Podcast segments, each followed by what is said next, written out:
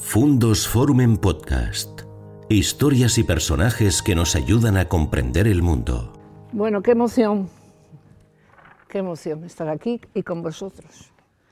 Y es un orgullo para mí participar con todos los que habéis hablado antes y con los que ahora me acompañan en la mesa.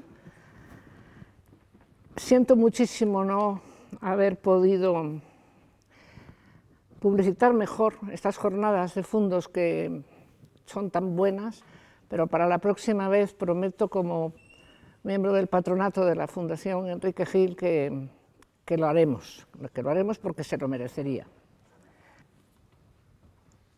A mí me, me llama Valentín a toque de corneta. Le conozco hace tiempo y sé que es una persona tan tan ilusionante, tan llena de, capacidades, de, querer luchar, que faltaba más, Valentín, que tú tocas la corneta ya que estamos todos.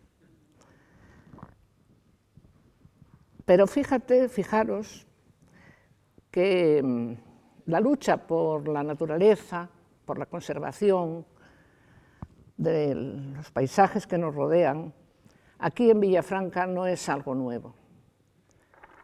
El otro día me hicieron llegar unos papeles de 1980 con una manifestación y un movimiento de este pueblo que hubo, que creo que se llamaba el Burbias Nuestro. Cuando nos quisieron alterar el cauce del Burbia por una empresa eléctrica que se llamaba Endesa. Y este pueblo se movilizó y se fue a manifestar por las calles de Oviedo y conseguimos, conseguimos parar el proyecto. Eso quiere decir que seguimos en la brecha y que es lo importante es cuando todo un pueblo es consciente por encima de diferencias políticas o ideológicas en que hay que salvar la naturaleza, lo que uno tiene cerca. Y ahora voy a pasar a presentaros a, esta mesa tan preciosa con la que vamos a concluir estos encuentros. Voy a empezar por Santiago. Él fue director de la Biblioteca de la Universidad de León y, ahora, pues, ¿cómo se llama tu eh, organización? es a plena. a plena Cultura, que se dedica a hacer cosas maravillosas para juntar la literatura y la naturaleza y además somos compañeros de patronato de la Fundación. Después voy a presentar a um, Elena Puente, que es de Bierzo Limpio. Bierzo Aire Limpio. Bierzo Aire Limpio.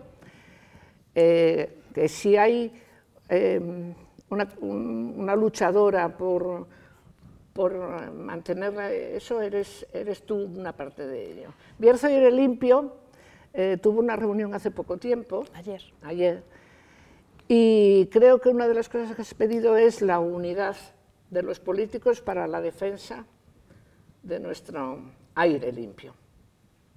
Ojalá que te hagan caso. Y la tercera persona que me acompaña tiene su morbo, es que es mi hijo Santiago, Santiago Isar, que está aquí como viticultor y, y bodeguero. Y lo que sí sé decir es que Santiago es la encarnación de lo que antes hablaba Valentín, de repensar. Yo soy testigo de que Santiago ha repensado su vida para ayudarnos a repensar la naturaleza. Bueno, entonces, con esto quedáis presentados. Eh, voy a dar la palabra primero a Santiago Asenjo. Después hablará Santi y después cierra Elena. Venga, Santi. Bien, muy buenos días. Muchas gracias, Consuelo. Encantado de estar aquí en la mesa y estar en Villafranca y en este teatro maravilloso y reencontrarme con alguna persona como Valentín, que era profesor, fue profesor, siendo yo un bibliotecario en la Facultad de Letras en la Universidad de León y ahora, pues después de unos cuantos años, acabamos de reencontrarlo. Y me uno también a lo que decías, a toque de corneta de Valentín, nuestro valedor, que de alguna manera vamos a intentar muy de lejos suplir a las personas que estaban eh, programadas eh, para hablar. Y por otro lado, pues también es eh, un feliz encuentro que dos chicas, dos señoras, estéis flanqueadas en el camino de Santiago por dos Santiagos. O sea que, muy bien. Bueno, pues yo básicamente lo que puedo comentar sobre la feliz idea que tuvo Valentín de nombrar este encuentro como paisaje como espejo, es desde cuatro puntos de vista eh, muy míos, muy personales. El primero es como una persona de pueblo, a mí mi madre me parió en un pueblo del Bierzo, en Lillo del Bierzo, y desde siempre, aunque llevamos muchos años eh, fuera de aquí, del pueblo, pero seguimos teniendo esa vinculación. Y lo del paisaje y haber nacido en el pueblo yo creo que es algo que es congénito, es decir, que que necesitas vitalmente el, paisaje y tal como lo recordamos de críos. En la segunda visión que yo tengo es desde la fotografía, pues esa visión que tengo del paisaje de la fotografía creo que también resume un poquito el mirar el paisaje como un espejo, porque los que tenemos afición por la fotografía vemos el paisaje a través de una ventanita, ¿no? Y eso es lo que, lo que recreamos eh, en ello. Y es espejo donde se capta o recrea el paisaje y da testimonio de él. De alguna manera, desgraciadamente tampoco he podido llegar a, las intervenciones anteriores, pero es un eh, fedatario, un notario, un registrador de lo que fue el paisaje, de lo que es y de lo que puede llegar a ser. En tercer lugar, el paisaje para mí es como una necesidad vital de estar en contacto con la naturaleza, con el campo, y es decir, con todo lo que conlleva el, entorno. Y por último, como Consuelo también decía, pues eh, ya jubilados de la tarea profesional de la que vivimos, pues eh, recuperamos eh, una serie de actividades, las fundamentales actividades de animación a la lectura en el entorno natural en los pueblos y en el, medio rural. Ese es eh, nuestro cometido y es lo que estamos intentando hacer. Fundamos, Santa Teresa fundó conventos, nosotros fundamos bibliotecas en los pueblos y mini bibliotecas y a eso, a eso nos dedicamos en ese entorno. Bien, eh, la vinculación con el paisaje a través de esta asociación que hemos creado, pues está por ejemplo, cuatro, cuatro pinceladas. Hemos presentado un libro maravilloso eh, que se llama Sabios Paisajes, que eh, lo hemos presentado, lo hemos ayudado a presentar en la Universidad de Valladolid con Alfonso Fernández Manso hace muy poquito tiempo. Hemos intervenido también en el seminario Mundo Rural, eh, que se titulaba Tradición Oral, Palabra Literaria y Paisaje, eh, es un seminario que organiza la Red Internacional de Universidades Lectoras, que tiene sede en España, pero ahora mismo hay casi 50 universidades en el mundo que están asociadas a la RIUL y lo fundamental es la animación a la lectura y esa vinculación con la palabra literaria y el paisaje. También es una de las cuestiones que yo creo que lo he dicho, a lo mejor exagero un poco, en los últimos, eh, uno de los mejores eh, o las, mm, de las mejores noticias que ha recibido la provincia de León en los últimos, yo digo 40 años, a lo mejor me, me, paso un poco de la raya, es que el 4 de noviembre las Naciones Unidas a través de la FAO declarasen las montañas de León, la provincia de León tiene 15.000 kilómetros cuadrados y las montañas de León son 14.000 400 kilómetros, perdón, 10.400 kilómetros cuadrados de, montaña y la han declarado como territorio SIPAM, es decir, el equivalente sería la traducción de sistema importante del patrimonio, en el caso de León, agrícola, forestal y ganadero a nivel mundial. Es decir, que es una figura importantísima, los premios de la UNESCO y reconocimiento los conocemos todos, pero SIPAN aún es un poco desconocido, tampoco se ha difundido desgraciadamente, pero deberíamos de hacerlo. Y em, es tan importante como que, por ejemplo, somos la tercera extensión en el mundo reconocido como territorio SIPAN. La primera es el Yucatán y la segunda es el Masai Mara. Con lo cual, cuando hablas con estos dos nombres y dices que la tercera eh, extensión mundial más importante del territorio SIPAN es las montañas de la provincia de León, pues nos da una idea de qué es esto. Obviamente, yo no sé si se ha hablado antes o no, pero este reconocimiento va en contra de las actividades que probablemente Elena luego nos comentará y que estamos sufriendo en el paisaje de, nuestra tierra y de nuestra provincia y probablemente también de, de España. Y bueno, yo creo que para esto empezar, hay una serie de cosas más. Yo creo que si hay una serie de diálogos o debates, sí que me gustaría, si no se ha dicho, que la palabra paisaje, el concepto de paisaje por primera vez, no sé, probablemente Valentín lo haya dicho, aparece en 1462 y significaba el país donde es posible vivir, el país donde es posible vivir.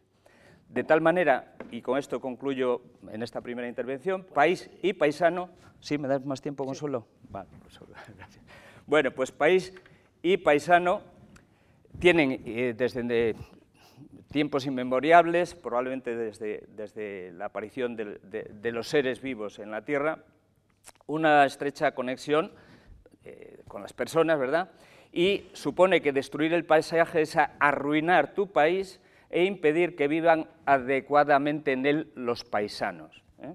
Existe una correspondencia entre el significado de paisaje y calidad de vida, que probablemente ya se ha hecho, todo ello gracias a una adecuada gestión del territorio. Por desgracia, estamos en una comunidad autónoma que llevamos 40 años y aún no se ha hecho la ordenación del territorio. Curiosamente, la, la comunidad autónoma que tiene 94.000 kilómetros cuadrados que somos más grandes que Hungría o que Portugal o que Irlanda, dos veces Suiza, e incluso la provincia de León es más grande que todo el País Vasco, y llevamos 40 años y no se ha hecho la ordenación del territorio. Malamente se puede gestionar un territorio tan extensamente vasto como el nuestro si esto, una cosa que creemos que es básica, no, se hace para intervenir en el paisaje y en el, territorio. Bueno, eh, no, si surge la cuestión, pues que ya se ha hablado del Convenio Europeo del Paisaje y, eh, por otra parte, desde el mundo de la fotografía que había mencionado, la verdad es que eh, lo define eh, tanto la, Real Academia como tanto la palabra paisaje como, como espejo, y desde el punto de vista de fotografía, pues curiosamente es uno de los géneros de, los ocho géneros en que se divide la fotografía, pues contempla el paisaje como uno de ellos, además del retrato, reportaje y demás.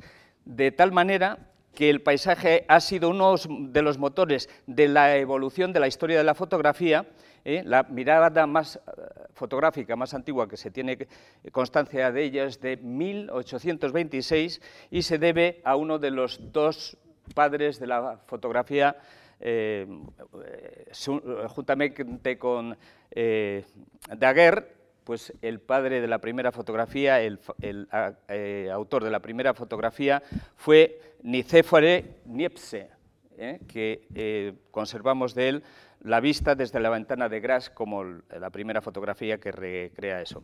Y con esto concluyo, con la fotografía se trata de utilizar la imagen del paisaje para transmitir conceptos sociales, económicos o políticos, patrimonio, ciencia, flora, fauna e importante, ser humano. Pues muy bien, muchas gracias. Muchas gracias.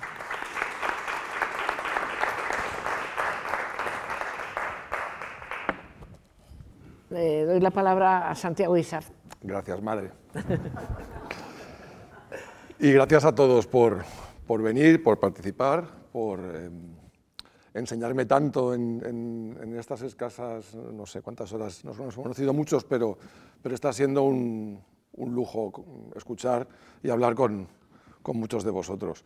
Me toca suplir em, la intervención que debería hacer Ricardo Palacios, Ricardo Pérez Palacios, es uno de los, para mí, faros que, está iluminando la viticultura y, la elaboración de vinos en esta tierra.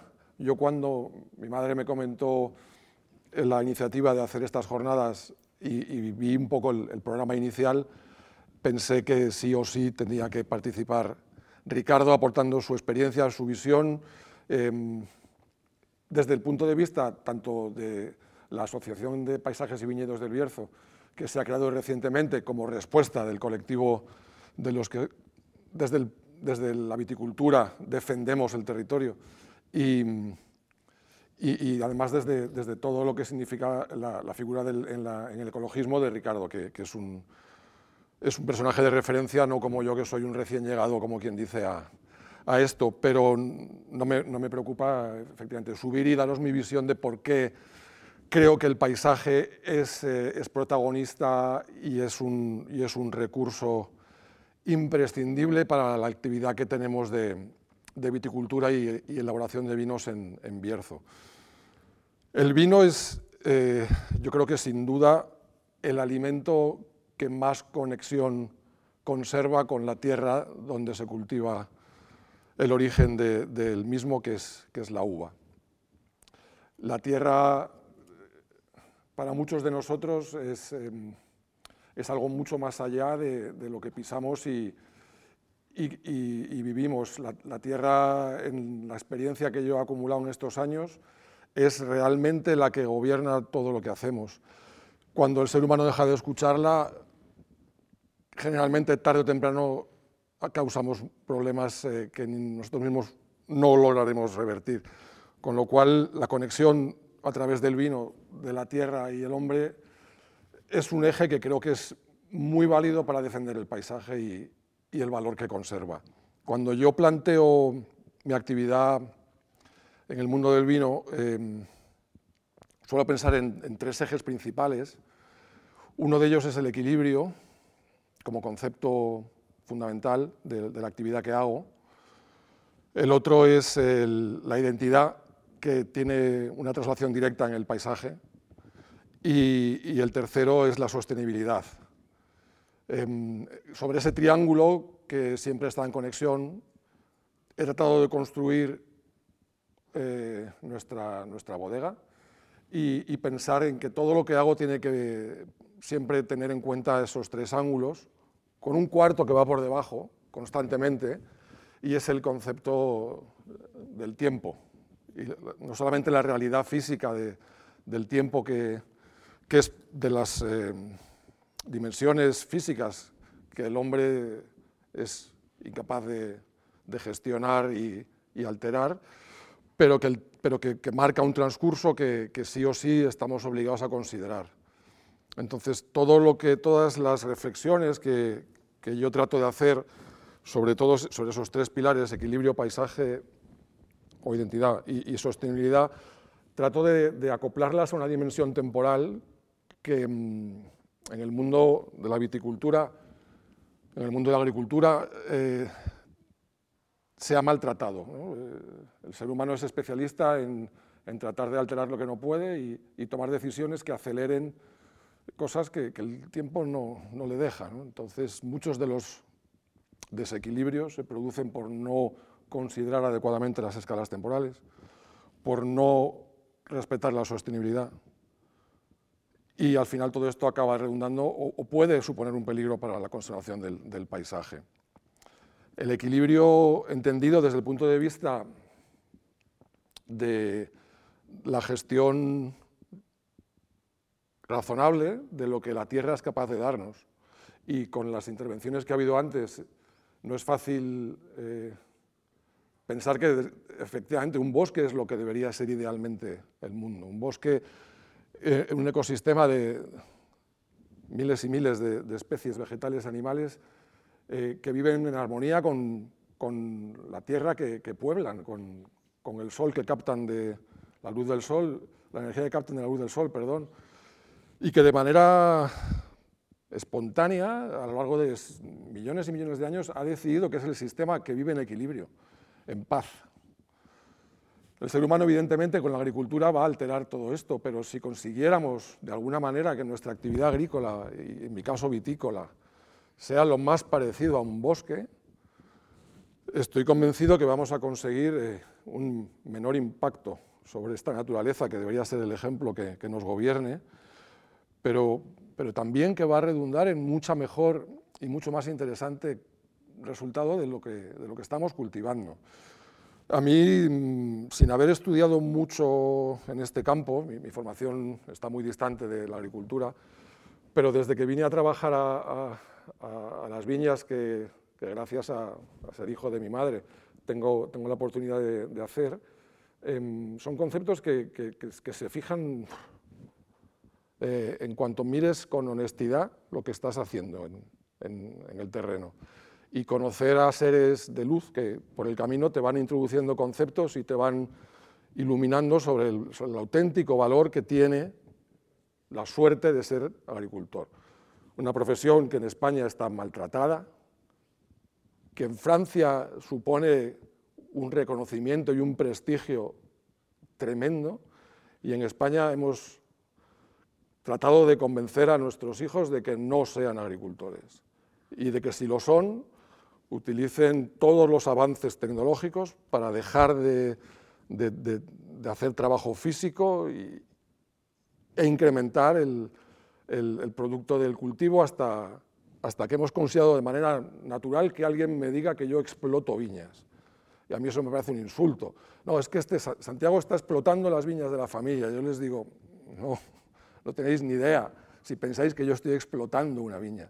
Probablemente la viña me explota a mí. Gracias, gracias a Dios. Em, todo este equilibrio que, se basa en, mi manera de entender, en replicar eh, lo más posible el ecosistema natural, eh, es el camino hacia la calidad. La calidad nos va a llevar a la sostenibilidad. Si, yo entiendo que en la etapa de, productivismo eh, el campo se trabajara como se trabajó, mecanizándolo y llenándolo de química, porque, porque la gente no quería trabajar, y y ese fue un camino que se tomó pensando en que era la solución, pero es que ya tenemos mucha experiencia como para saber que eso, lejos de ser la solución, era una manera de acelerar el, fin del, cultivo. Hoy en día creo que tenemos la gran suerte de, ser más conscientes de lo que hemos hecho y de que muchos de nosotros no queramos volver a hacerlo. Antonio, ayer hablábamos de cuando creasteis el manifiesto Viñador, que inspiró a mucha gente, entre otras a mis hermanos y a mí, para desarrollar Cantariña. Y el lema de el futuro es el pasado es uno de los lemas mm, mejor logrados que yo he escuchado en este mundo y que es muy sencillo y no se trata de pensar en que hay que volver a esclavizar a, los, obreros de viña y, no conseguir esta sostenibilidad, que la sostenibilidad no es solamente económica y medioambiental, que es social, que si la gente abandonó el campo es porque no se trabajaba a gusto en la viña. Pero si hay una sostenibilidad correcta, centrada en la calidad que haga que podamos tener a gente empleada, que entienda el valor de lo que está haciendo, que, gane su sueldo digno para seguir trabajando y, que supla em, esas ganas de irse a la ciudad a, estar maltratados en oficinas por trabajar en un medio ambiente, viendo un paisaje admirable, pues, pues ese es, ese es el, principal reto a conseguir y creo que muchos de nosotros hoy en día lo tenemos marcado a fuego en, la estrategia de lo que, de lo que hacemos. el pilar del paisaje y la identidad para mí es, es, tan importante que a Paloma García Moreno, que está aquí en, la butaca, y a mí nos encargaron el año pasado eh, contribuir a, unas jornadas de trabajo sobre el patrimonio inmaterial Em, y nos dijeron que habláramos de la, vendimia o, que tratáramos de, representar la vendimia como algo de patrimonio inmaterial. Nosotros dijimos que, no, eso no lo veíamos como un patrimonio inmaterial tan relevante como el paisaje del cultivo tradicional del viñedo del Bierzo. Que eso sí que representa una manera de entender eh, la agricultura, la viticultura, que, es patrimonio, que trasciende a, los que lo hacemos y que es necesario conservarlo, porque es sin duda algo que nos distingue de, otros estilos de viticultura y algo que, redunda en que sea tan interesante que, de manera voluntaria estemos empeñados en, mantenerlo y protegerlo de, agentes agresores externos, como esta viticultura productivista de la que hablaba, o, ahora lo que nos toca de, eh, de, las agresiones, de los proyectos de renovables eh, de manera masiva o, u, otras, otras amenazas.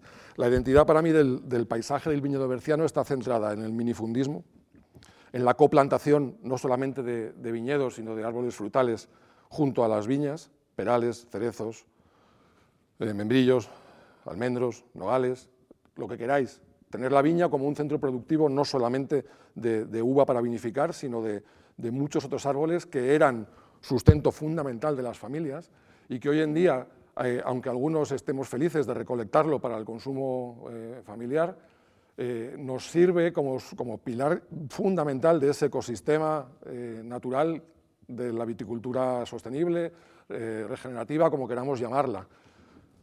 No, no, es casual, cuando los paisajes se crean y perduran tanto tiempo es, es, porque han alcanzado algo muy parecido a ese equilibrio que, anhelamos. y tener estos frutales en las viñas en lugar de, espalderas eh, con nada plantado más que mismo, el mismo clon de la misma variedad, son dos modelos de viticultura completamente opuestos. Y el Bierzo, si es algo hoy en día en el panorama vitícola mundial, es por ese paisaje minifundista de coplantación que redunda en, la personalidad que requiere un proyecto que busque ser puntero a escala global. Por cierto, contradicción con la que tenemos que vivir, eh, desgraciadamente. Más me gustaría que, que, los vinos del Bierzo se pudieran vender exclusivamente a escala local, pero, pero es una de las contradicciones con las que tenemos que, que convivir. Por tanto, pensábamos que el paisaje es el verdadero bien eh, a conservar y que, hay mucho trabajo que no se ve en ese paisaje. Eh, por tanto, esa, eh, coplantación, ese cultivo promiscuo que ayer nos decía Valentín, yo creo que en el caso del Bierzo es extremo y, hay que defenderlo y, luchar por él, no solamente frente a agresores externos, sino también internos. En el Bierzo, por ejemplo, eh, está prohibido a, día de hoy en el Consejo Regulador del ADEO del Bierzo regar el viñedo y, es un debate, yo diría, más encarnado todavía que el que tenemos con, la defensa contra los proyectos eh, eólicos masivos.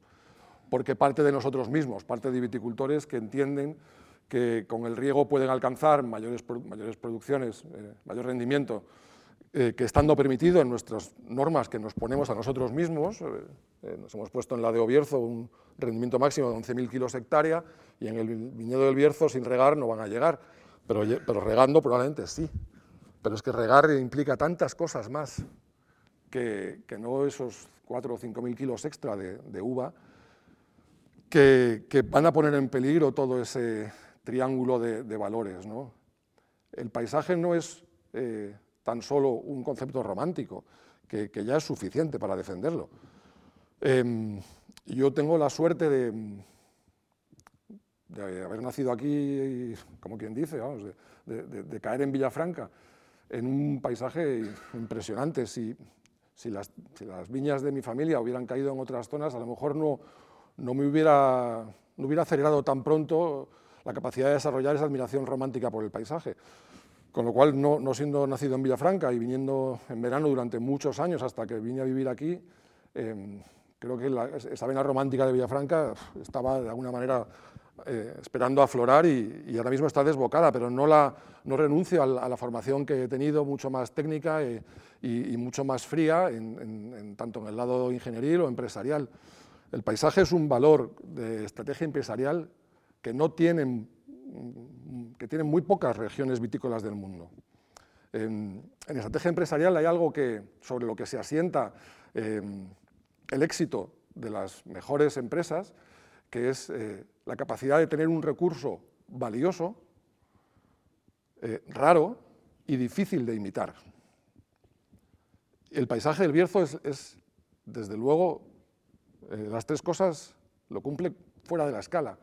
Es valiosísimo en cuanto a nos da una calidad, cuando se cultiva de manera inteligente, nos da una calidad de uva eh, excelente, con una mezcla varietal heredada de los siglos y siglos de viticultura en el Bierzo, eh, súper interesante, diversa y rica, con muchos beneficios frente a, agresiones como el cambio climático. Em, con lo cual, el valor de ese paisaje de viñedo tradicional es, es indudable. Es, es, escaso y eso es bueno. Si el Bierzo, en vez de ser 2.500 hectáreas de viñedo, tuviéramos 250.000 hectáreas de viñedo, el paisaje sería secundario en cuanto a que sería fácilmente reemplazable en, cierta, en gran parte y no sufriría el, el, el total de, del conjunto del vino del Bierzo. Pero en el caso del Bierzo es, es muy escaso y más nos vale mantenerlo, porque como lo perdamos, el resto no vale para nada. Es mucho más caro trabajar aquí y, lo que nos hace distintos es, que somos pequeños y, valiosos y que es muy difícil de imitar porque no controlamos el tiempo. Un viñedo centenario requiere muchos años y, no va a venir una zona en, ningún lugar del Nuevo Mundo a reemplazarnos fácilmente. ¿eh? Con lo cual, desde el punto de vista empresarial y no solamente romántico, el paisaje es, es absolutamente clave. Hay cosas que estamos haciendo muy bien en el Bierzo para defenderlo. La clasificación del viñedo es, fue uno de los proyectos que Ricardo es el que tendría que estar hablando como principal impulsor, que creo que más ha conectado la viña, que es el origen, que es parte del paisaje del Bierzo, con el vino. Con lo cual, eh, algo bueno estamos haciendo. Estamos haciendo mal, que a veces no protegemos suficientemente estos paisajes y estos parajes. En el Bierzo igual que a escala eh, regional y nacional hay que hacer esos mapeos de las zonas donde deberíamos implantar los proyectos, etc., en el Bierzo hay que hacer un mapeo de las viñas que hay que proteger. Hay que proteger algunas viñas del Bierzo en el sentido radical de la palabra, en impedir que se replanten eh, en métodos más productivos, en impedir que se impacte el paisaje. ¿eh? Una colina con una casa y unos pinos que se plantaron hace seis generaciones no se debería poder tocar y en el Bierzo se puede. Y eso hay que, es una cosa que no estamos haciendo suficientemente bien. Nosotros no somos propietarios de las viñas. Las viñas nos poseen a nosotros y tenemos que estar en un segundo plano, tenemos que trabajarlas, conservarlas, mantenerlas, hacer de esta viticultura algo sostenible para que las siguientes generaciones lo puedan seguir haciendo y que la esencia perdure. Voy a terminar la, la intervención, si, si nos importa, con una, con una frase que también me sirve de faro en, todo este pensamiento que, que, he ido desarrollando y que es de una novela, no es, no es, no es, nada científico, pero es una novela que habla de la Tierra, ¿no? que es, que es eh, la novela de Margaret Mitchell, de lo que el viento se llevó. Y en el discurso que, que le da Gerald O'Hara a, su hija Escarlata, cuando ella está harta de, de trabajar en la viña, eh, en los campos de algodón, eh, esforzándose sin ver un retorno, y le dice que, que, Tara, que, la finca de ellos, que, no tiene valor. ¿no? Y, lo que Gerald le dice para mí es, es algo que, lo tengo como, como, como lema personal. La tierra es lo único por lo que vale la pena trabajar. Es lo único por lo que vale la pena luchar y hasta morir. Porque la tierra es lo único que perdura. Bueno.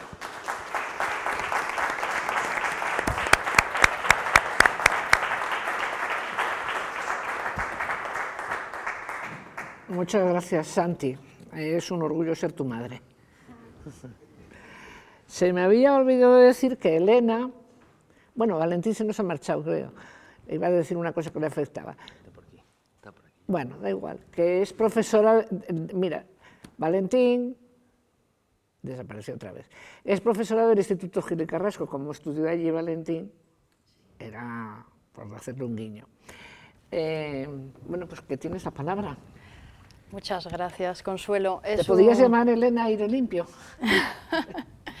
Muchísimas gracias. Es un placer y es un honor estar aquí en esta mesa con Santiago Asenjo, con Santiago Isar, con, con Consuelo, perdón.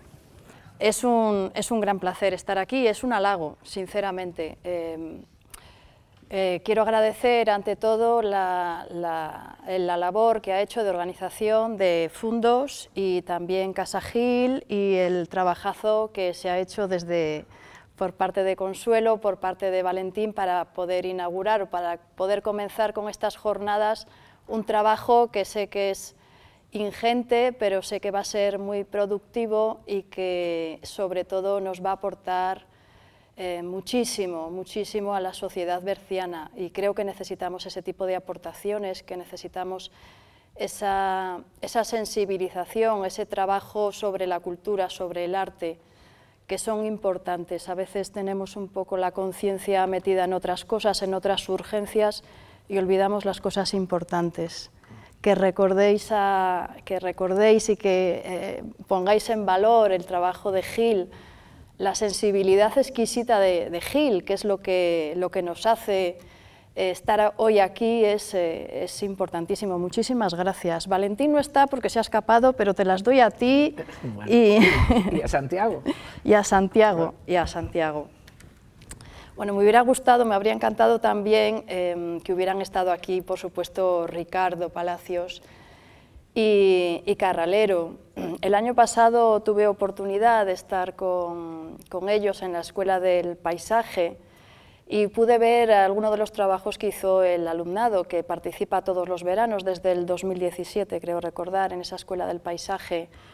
Y me pareció muy interesante una observación que la dejo ahí, se la dejo ahí eh, en el aire colgada Carralero. Me llamó mucho la atención que, algunos de los trabajos del alumnado mmm, eliminaban de su obra los impactos. Me llamó especialmente la atención ese detalle. El paisaje, el árbol, el río, pero la línea de alta tensión no estaba y eso me llamó especialmente la atención. Quizá esa parte del paisaje no es tal. Eh, desde Bierzo Aire Limpio llevamos muchos años peleando porque se, se, aprecien ese tipo de detalles y que valoremos otro tipo de, cultura y otro tipo de, planteamiento vital, otro, otro modelo. Otro modelo. eh, bueno, eh, también me gustaría, aprovecho, ya que nos falta su parte, pero bueno, eh, a lo largo de todos estos años del trabajo de la Escuela del Paisaje, eh, yo creo que ha quedado una, parte, hay una parte muy importante, que es la artística, obviamente, que se está ofreciendo a, toda la, comunidad berciana.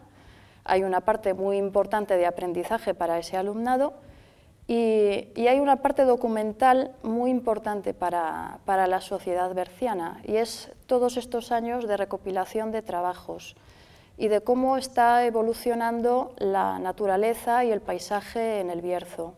Ojalá esa escuela, ese trabajo que está haciendo Carralero pueda continuar a lo largo de los años y que podamos seguir eh, teniendo esa parte documental, me parece importantísima.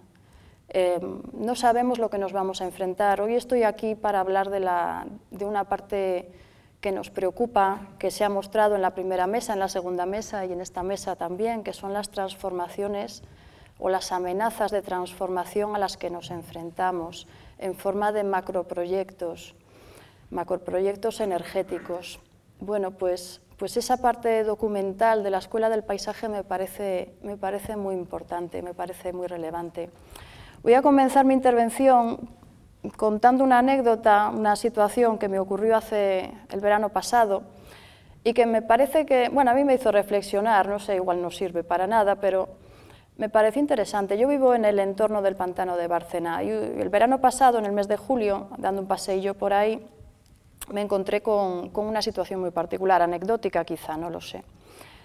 El pantano de Bárcena, como bien sabéis, las personas que estáis aquí, eh, abastece de agua potable al 80% de la población berciana. También se emplea el agua de ese pantano para actividad industrial, porque sirvió en el pasado para refrigerar la, eh, la térmica de carbón y coque y actualmente para refrigerar el funcionamiento de una central de biomasa que hay en Cubillos del Sil. Además, tiene un salto, tiene una presa y hay un salto hidroeléctrico importante para producir energía. Eh, es también refugio de biodiversidad, eh, ofrece refugio a las aves que en su tránsito migratorio paran por ahí, porque es un lugar de referencia también para muchas aves. Está rodeado de líneas de alta tensión, está plagado de líneas de alta tensión. El, año pasado, en el mes de julio, había un incendio cuando salí a dar un paseo, no en el entorno del pantano, pero fui testigo de una situación muy curiosa. Estaban los hidroaviones captando el agua para llevarla al lugar donde se había producido el incendio. Había personas, era verano, y la gente estaba disfrutando también de las actividades de ocio, porque el pantano de Bárcena también es un lugar en el que disfrutamos de un rato de descanso para nadar, para practicar vela, para practicar paddle surf. Bien, pues eh, la, situación que presencié fue casi cómica si no fuera, si no fuera triste.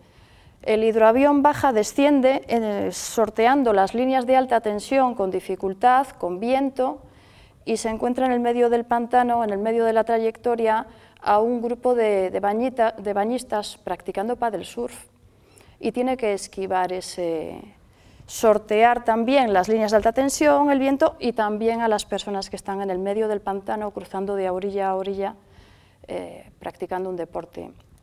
La situación me hizo reflexionar y pensar si cabe todo en un paisaje, si cuánta capacidad tenemos o cuánta capacidad tiene un paisaje para asumir todas esas funciones.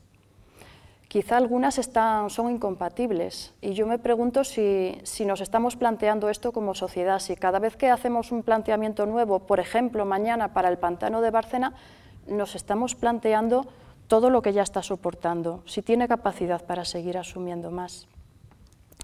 El Bierzo tiene muchos paisajes eh, naturales y nos, nos ofrecen una serie de servicios ecosistémicos Em, el Bierzo es muy singular y es una mezcla de paisajes naturales y paisajes culturales, paisajes transformados.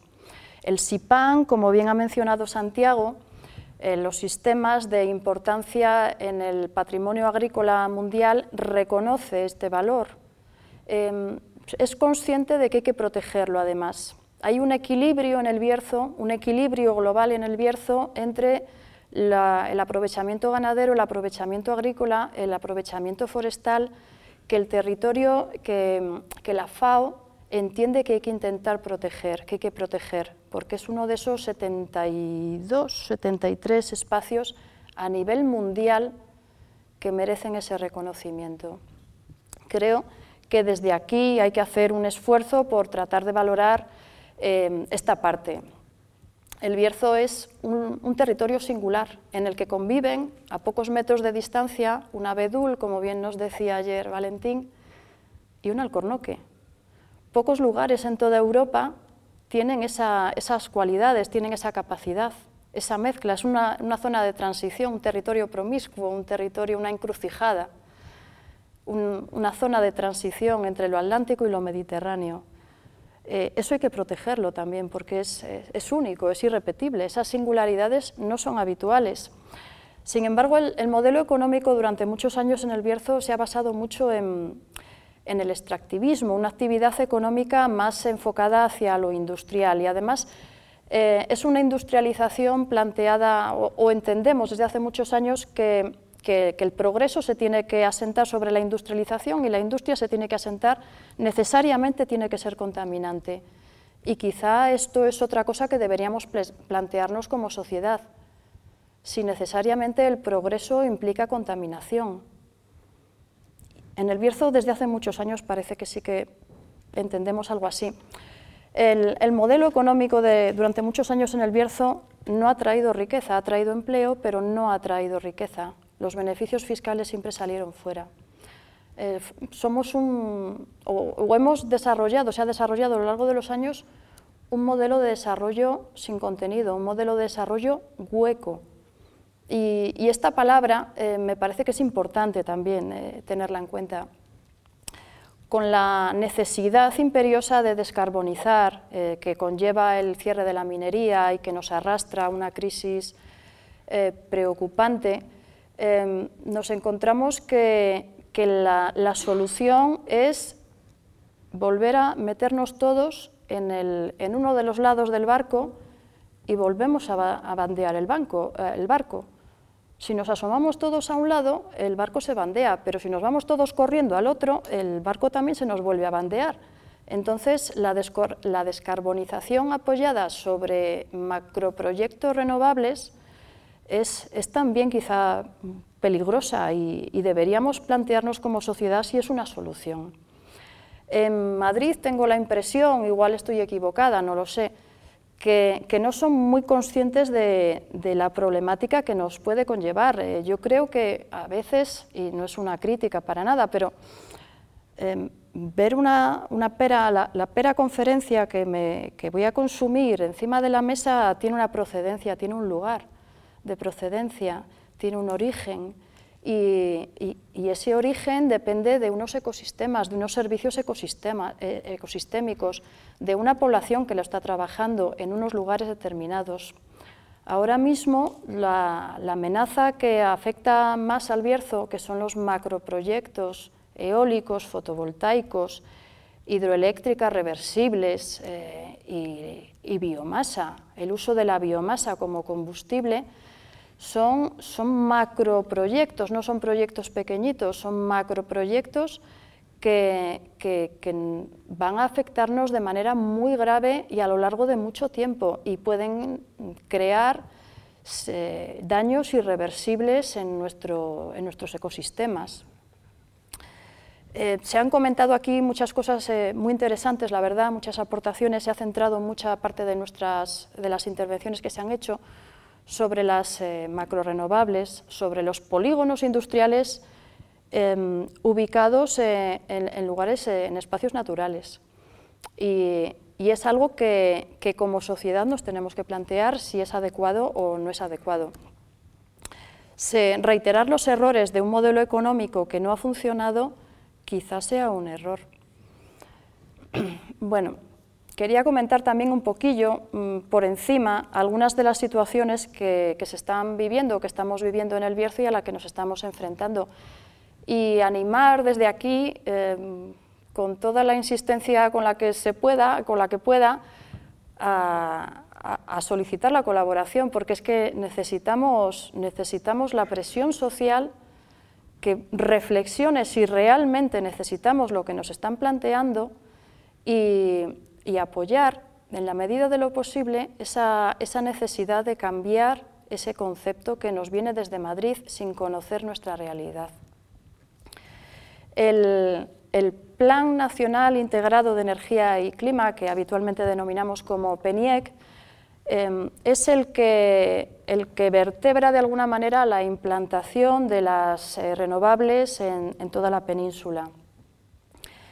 Em, tiene una previsión, tiene unas previsiones de 59 gigavatios, están superadas eh, las, eh, como se ha centrado todos los esfuerzos, eh, se están centrando, la responsabilidad, mejor dicho, de la implantación de las macrorenovables se está centrando sobre todo en las grandes compañías, nos estamos encontrando que, que, están saturando las, el tratar de acaparar, el tratar de instalar macroproyectos por toda la geografía.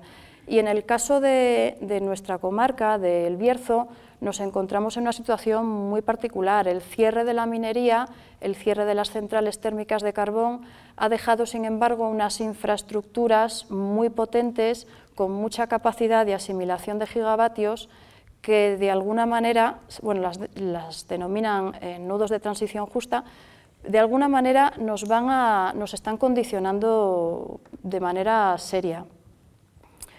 Eh, tal es así que actualmente mm, hay una previsión, o hemos tenido, mejor dicho, varios proyectos planteados de energías eólicas en forma de unos 300 eh, aerogeneradores.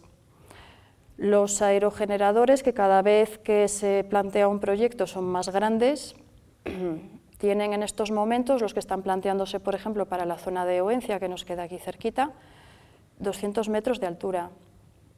Enrique Gil, em, con su sensibilidad exquisita en algún momento de su, del Señor de Benvibre y también en el lago de Carucedo, eh, queda muy impresionado por la, por la altura del barranco del castillo de Cornatel, tiene más o menos esa altura. El castillo de Cornatel, el barranco tiene unos 160 metros de altura, 170. Los molinos no son molinos, son aerogeneradores los aerogeneradores que se están planteando son incluso más altos que esto. Y eso son cifras eh, importantes. Las raíces que van a ocupar eso, que necesitan esos molinos para instalarse, requieren 15.000 toneladas de hormigón. Van a sustituir o pretenden sustituir la vegetación, la capa vegetal que hay en las crestas de las montañas por eh, grandes cantidades de hormigón estéril, van a desecar, como decía bien Emilio anteriormente, van a desecar las crestas de las montañas o pretenden hacerlo con la idea de instalar estos aerogeneradores gigantes para una gran producción eléctrica. Con los, eh, sistemas eh, solares nos está ocurriendo lo mismo. Los paneles solares calculamos que la previsión por parte de las promotoras es de aproximadamente unas 2.000 hectáreas de paneles solares repartidos entre distintos proyectos. 2.000 em, hectáreas en el Bierzo, la misma cantidad que acaba de mencionar Santiago, 2.500 hectáreas de viñedos. Bueno, pues quieren ocupar unas 2.000 aproximadamente repartidas en distintos proyectos en forma de paneles solares. Pero es que la singularidad del Bierzo hace que en cada cachito haya algo. La riqueza del Bierzo es esa precisamente, el minifundio, los pequeños valores. Emilio lo, habla muy bien también, la biodiversidad que hay hasta incluso en un pequeño matorral. Y esa, biodiversidad se, pretende eh, eh, ocupar, se, pretende atropellar con, macroproyectos que van a arrasar y van a estar instalados por encima de todo eso.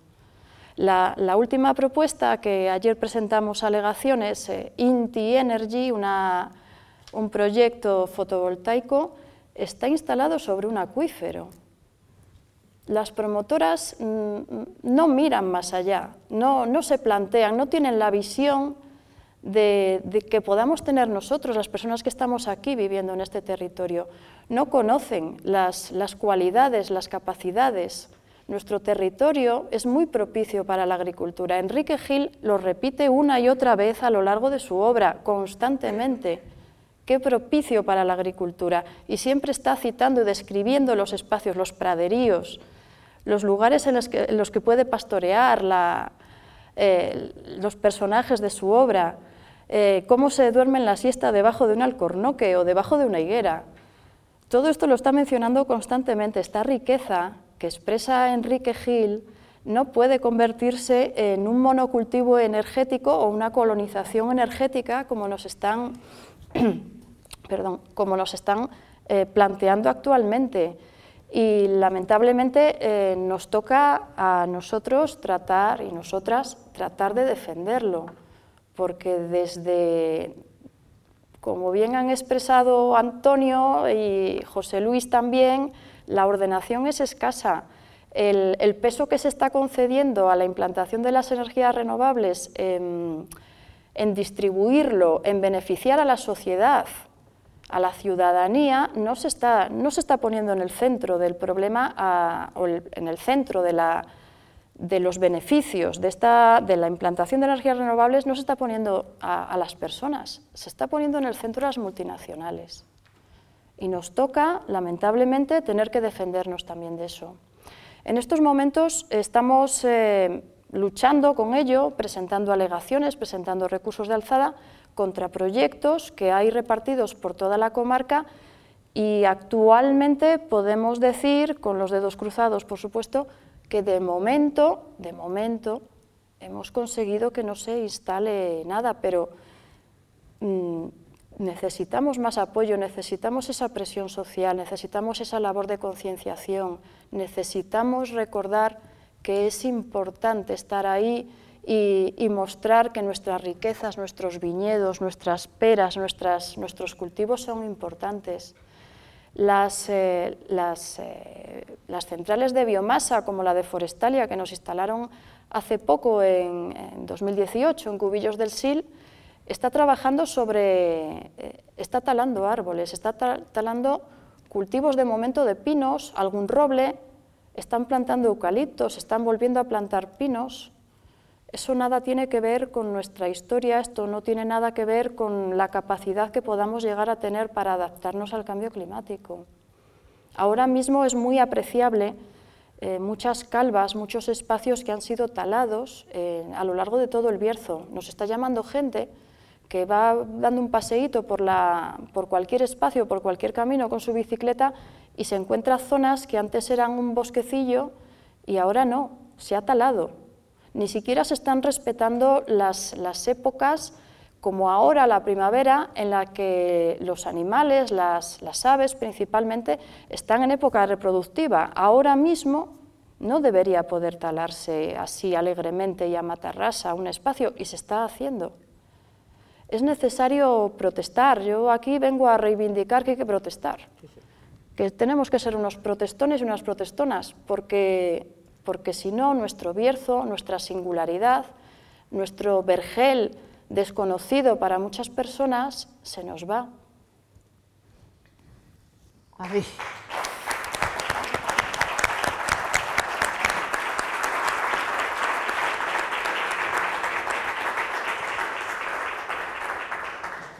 Pues muchas gracias, Elena. Yo estoy convencida de que seguiremos protestando. De todas las intervenciones que ha habido a lo largo de la mañana y de la charla informal de ayer, sí que tengo una idea en la cabeza y es que mm, estamos cayendo un poco, creo yo, en la nostalgia y en una posición de rechazo que curiosamente ahora eh, lo que se podía entender como progresismo puede caer en la tentación de un reaccionarismo. Si no somos capaces de dar un salto más hacia adelante y anclándonos en la protesta y en la denuncia y en la acción, hacer propuestas. Así que, Valentín, probablemente tengamos que hacer otra mesa redonda para que, después de haber denunciado, criticado y lamentado la situación justamente, todo esto justamente, empecemos a pensar por dónde salir, cómo podemos progresar de verdad. Bueno, perdón, ¿eh? Por no ha dado el meeting que dio antes Valentín, ¿eh? pero un poquito. Eh, Santiago. Bueno, pues sí, por mi parte, lo que habéis dicho Elena y Tocayo, pues 100% de, absolutamente de acuerdo. Quizás en la última intervención de Elena, desde mi punto de vista, quizás lo que nos falta es algo muy importante en la toma de decisiones, que es falta de poder político. Es decir, la toma de decisiones, ¿de dónde viene? Nos falta eso y nos falta visibilidad. ¿eh? Bien decías desde Madrid, pues Madrid está muy lejos, e incluso Valladolid y a veces hasta Bruselas. Entonces, eh, ¿en qué se nota eso? Pues eh, mirad, y también lo que decía Consuelo, las alternativas. Hay un, trabajo de, idealista, que todo el mundo conoce, que dice que si los eh, tejados de las casas que tenemos y construcciones en España se ponen con placas solares, se abastecería el 80, más del 80% de las necesidades energéticas. Lo que nos decía Elena de que eso favorece, lo que está haciendo favorece el beneficio de las multinacionales, pues es así. Pero falta también visión estratégica y planificación. Eh, hablando con personas que estaban en el mundo de la minería, es incomprensible cómo ya entonces decían en los años 70 eh, y, a posteriori, cuando ya anunciaron que iban a cerrar la minería en el 2018 en nuestro país y se firmó ese acuerdo, que quedasen eh, practicables unas reservas estratégicas. Es decir, en la Gran Corta de Favero hay según los estudios, para 150 millones, perdón, 150 años de, reserva, de, explotación minera y resulta que todas las minas de todo el Bierzo se han inundado, cuando se decía desde los técnicos que no se hiciese. También han tirado todas las térmicas para que y se decían antes de que viniera la crisis energética, pero han tirado las térmicas para que no haya reversibilidad y, adecuándolos para que no hubiera la contaminación. ¿no? Es decir, hay una falta de decisión eh, importante y de previsión no por parte de los técnicos, que aparentemente sí, sí ha habido. Y en cuanto a lo que nos ceñimos al tema de la comarca del Bierzo, es verdad, porque estamos en el paisaje de Enrique Gil y de otros cuantos notables escritores también de esta villa de Villafranca, pero es que eh, si seguimos el hilo conductor del territorio SIPAM, resulta que ahí también no solo es el paisaje físico, sino que el paisaje cultural tiene mucha influencia, como son los concejos, que los están eliminando porque no interesa, ¿verdad? Como están haciendo un montón de eh, lo que tenemos, la riqueza que tenemos en el Bierzo y en la provincia de León, casi exclusivamente, pues son los montes comunales, es decir, en el resto de España prácticamente no hay. en montes comunales. En cambio aquí y se están aprovechando las multinacionales porque es un terreno muy barato, lo compran muy barato y si comparamos lo que están pagando por una eh, un eólico en Alemania a lo que pagan aquí, pues es irrisorio y ridículo. Como es de todos, ¿verdad? El comunal es de todos. Bien, y no me resisto, y ya con esto concluyo, a eh, traer unas palabras del catedrático que fue de Ecología de la Universidad de León, Stanislao de Luis Calabús, que en un eh, foro que se hizo en León y en Ponfrada ya en el 2008 y 2009, que se tituló El paisaje como recurso natural, ya han pasado más de 15 eh, años, y allí se decía, en sus palabras, que el paisaje es un elemento clave del bienestar individual y social y su protección y gestión y ordenación implican derechos y responsabilidades de todos y para todos. Por otra parte, también entonces, y queda por escrito, se reconoce el valor del paisaje en la formación de la identidad cultural de una sociedad, así como en su calidad de vida. Son cosas que hemos estado hablando y que probablemente todos pensamos. Y lo que decía Consuelo, ¿hay que buscar una salida? Pues efectivamente, una salida, hay algunos ejemplos claritos, hay una cosa ahora mismo pendiente de ser declarada bien de interés cultural, que es el lavadero de la Recuelga, que es un hito único en la industria del carbón de toda Europa. Y ahí está con la espada de Damocles para ser de ruido, para poner placas solares para un empresario, el mayor empresario, que por cierto está condenado, pero ahí está, y de momento está en el aire. Y Ahí se generan, hay un proyecto de un arquitecto joven que trabaja en Madrid, pero es del Bierzo, con 4 millones de euros se puede reconvertir en una eh, pequeña industria y museo con 4 millones de euros para dar trabajo permanente a 40 personas, son 40 familias y eso fija territorio. Pero, contrariamente, sí se están invirtiendo o gastando 70 millones de euros para tapar escombreras, cambiar el paisaje de manera artificial se cambió antes con las escombreras de carbón, ahora 70 millones para volver a cambiar ese paisaje, sin saber en qué, a lo mejor para poner eucaliptos, ¿verdad? Y no, de esos 70 millones no hay cuatro para generar empleo y riqueza en el territorio. Entonces, es una cuestión, bueno, para, para repensar, ¿no? Para repensar.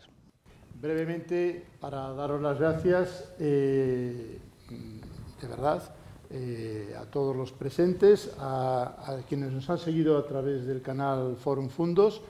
Eh, recojo eh, el guante de todas las sugerencias que, se han hecho. maduraremos una segunda jornada desde la Fundación Casa Gil, en la que espero contar con, bueno, he dicho hasta mal el nombre de la fundación, Fundación Biblioteca Enrique Gil, pero nuestro proyecto estrella ahora es Casa Gil, en la segunda jornada o, sucesivas, en la que espero contar de nuevo con vuestra presencia, con el apoyo de Fundos y del Ayuntamiento de Villafranca. Quiero acabar en este año del centenario de Antonio Pereira con unos versos de Antonio Pereira. Cuando corono el alto del portillo, que guarda la ciudad, y Dios la guarde, me siento seguro, estoy en casa, para morir o para lo que cuadre.